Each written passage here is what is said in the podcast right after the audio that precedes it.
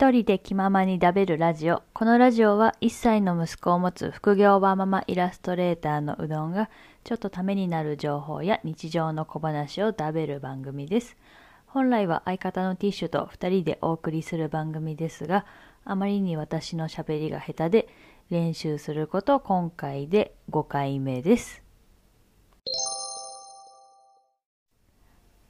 はい、皆さんこんにちは。副業はママイラストレーターのうどんです。今日はですね、朝から息子くんが鼻風邪をどうも悪化させてしまったようで、もう先ほどまでもうかなりグズグズでしたね。何が気に入らないのかわからないですが、もうとにかく泣いて、で、ゆらゆらして、やっと先ほどお昼寝したところです。やっぱりなんか体調悪い時は食欲がなかったり機嫌が悪かったりっていうのが多いような気がしますね。体がしんどいのかなとは思うんですけどだいたい今2週間に1回ぐらいは保育園で風邪をもらってきているような気がします。病院の先生からあの、鼻水吸引器を買った方がいいですよって言われて、うん、なかなか高いし、どうしようかななんて思ってたんですけど、買っておいてよかったなって思います。1万ちょっとぐらいでしたけどね。ちっちゃいうちは鼻水が自分で噛めないので、どうしても鼻水が溜まってしまいやすくて、他のいろんな病気になりやすかったりするそうなので、こっちが吸ってあげないといけないんですよね。お高い買い物でしたけど、買ってよかったなと思います。ちょうど今ね、あの楽天の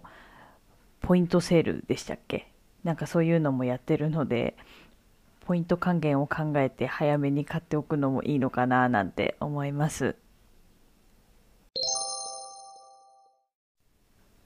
はい。では今日はですね、ホットクックが全く使えていない件についてということでお話しさせていただきたいと思います。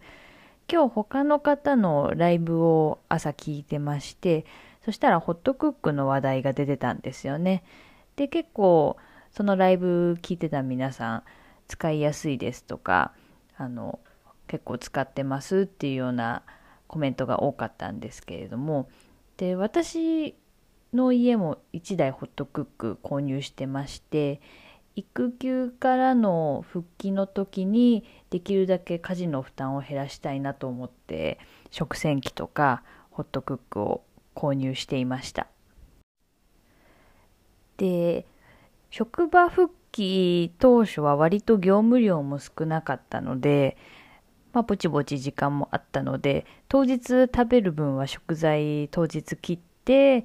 作ってたんですよね。でその時にホットクックは結構活用していました。あの、息子と一緒にお風呂入っている間に食材入れておいて、温めておいて、で食べるっていうのができてたんですけど、ちょっとやっぱり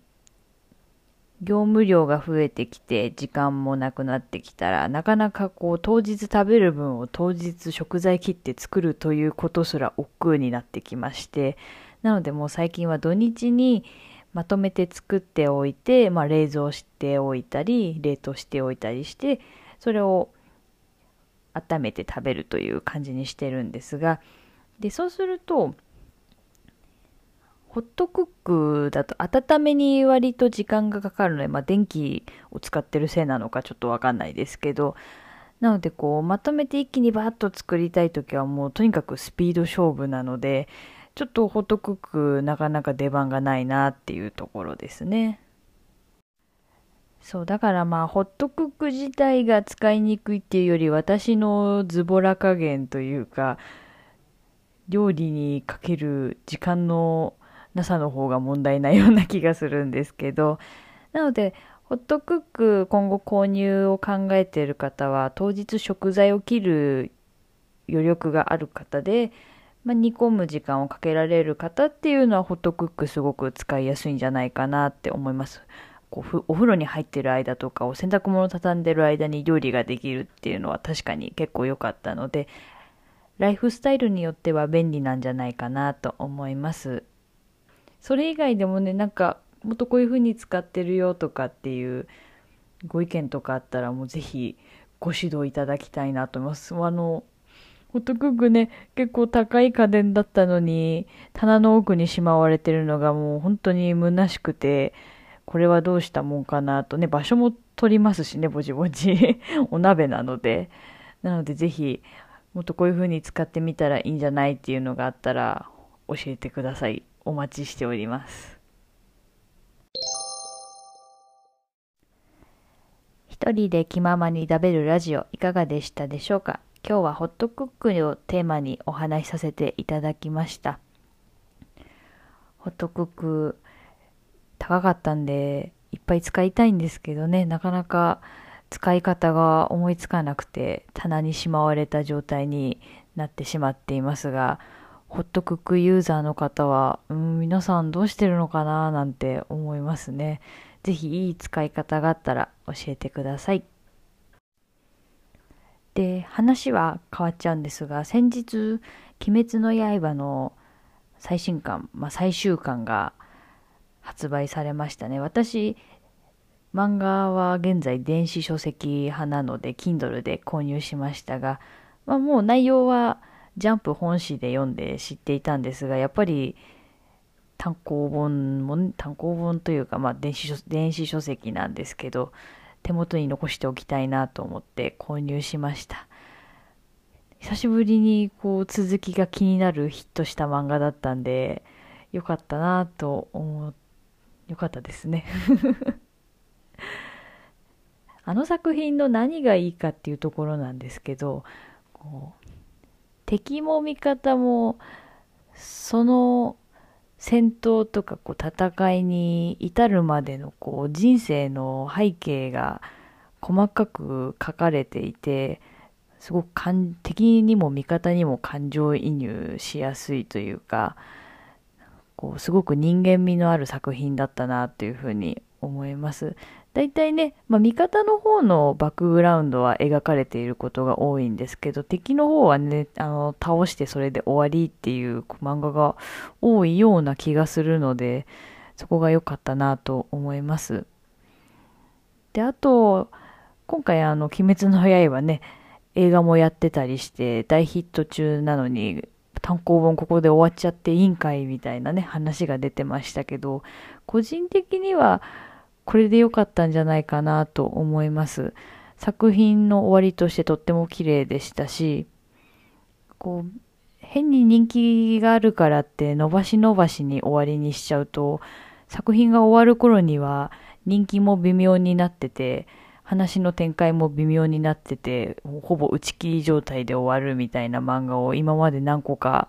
見てきましたので、すごくね、人気のあるうちに綺麗に終われてよかったなと思います。ね。まあ、でも、終わっちゃって残念だなっていう気持ちもあり、いつもこう漫画の、漫画の、てかこう好きな漫画が終わってしまうと、なんか虚無感に駆られるというか、なんかこう私の楽しみがまた一つ減ったみたいな気持ちにはなっちゃうんですけどねちなみに私、漫画がとっても好きで、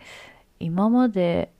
多分1000冊以上は読んでると思うので、語らせたらだいぶ長く喋れると思います。もうすでにこの鬼滅の刃の話だけで3分ぐらい喋っておりますので なんかおすすめ漫画どうですかとかあったら聞いてください。では、一人で気ままに食べるラジオ、今日はここまでで終わりにしたいと思います。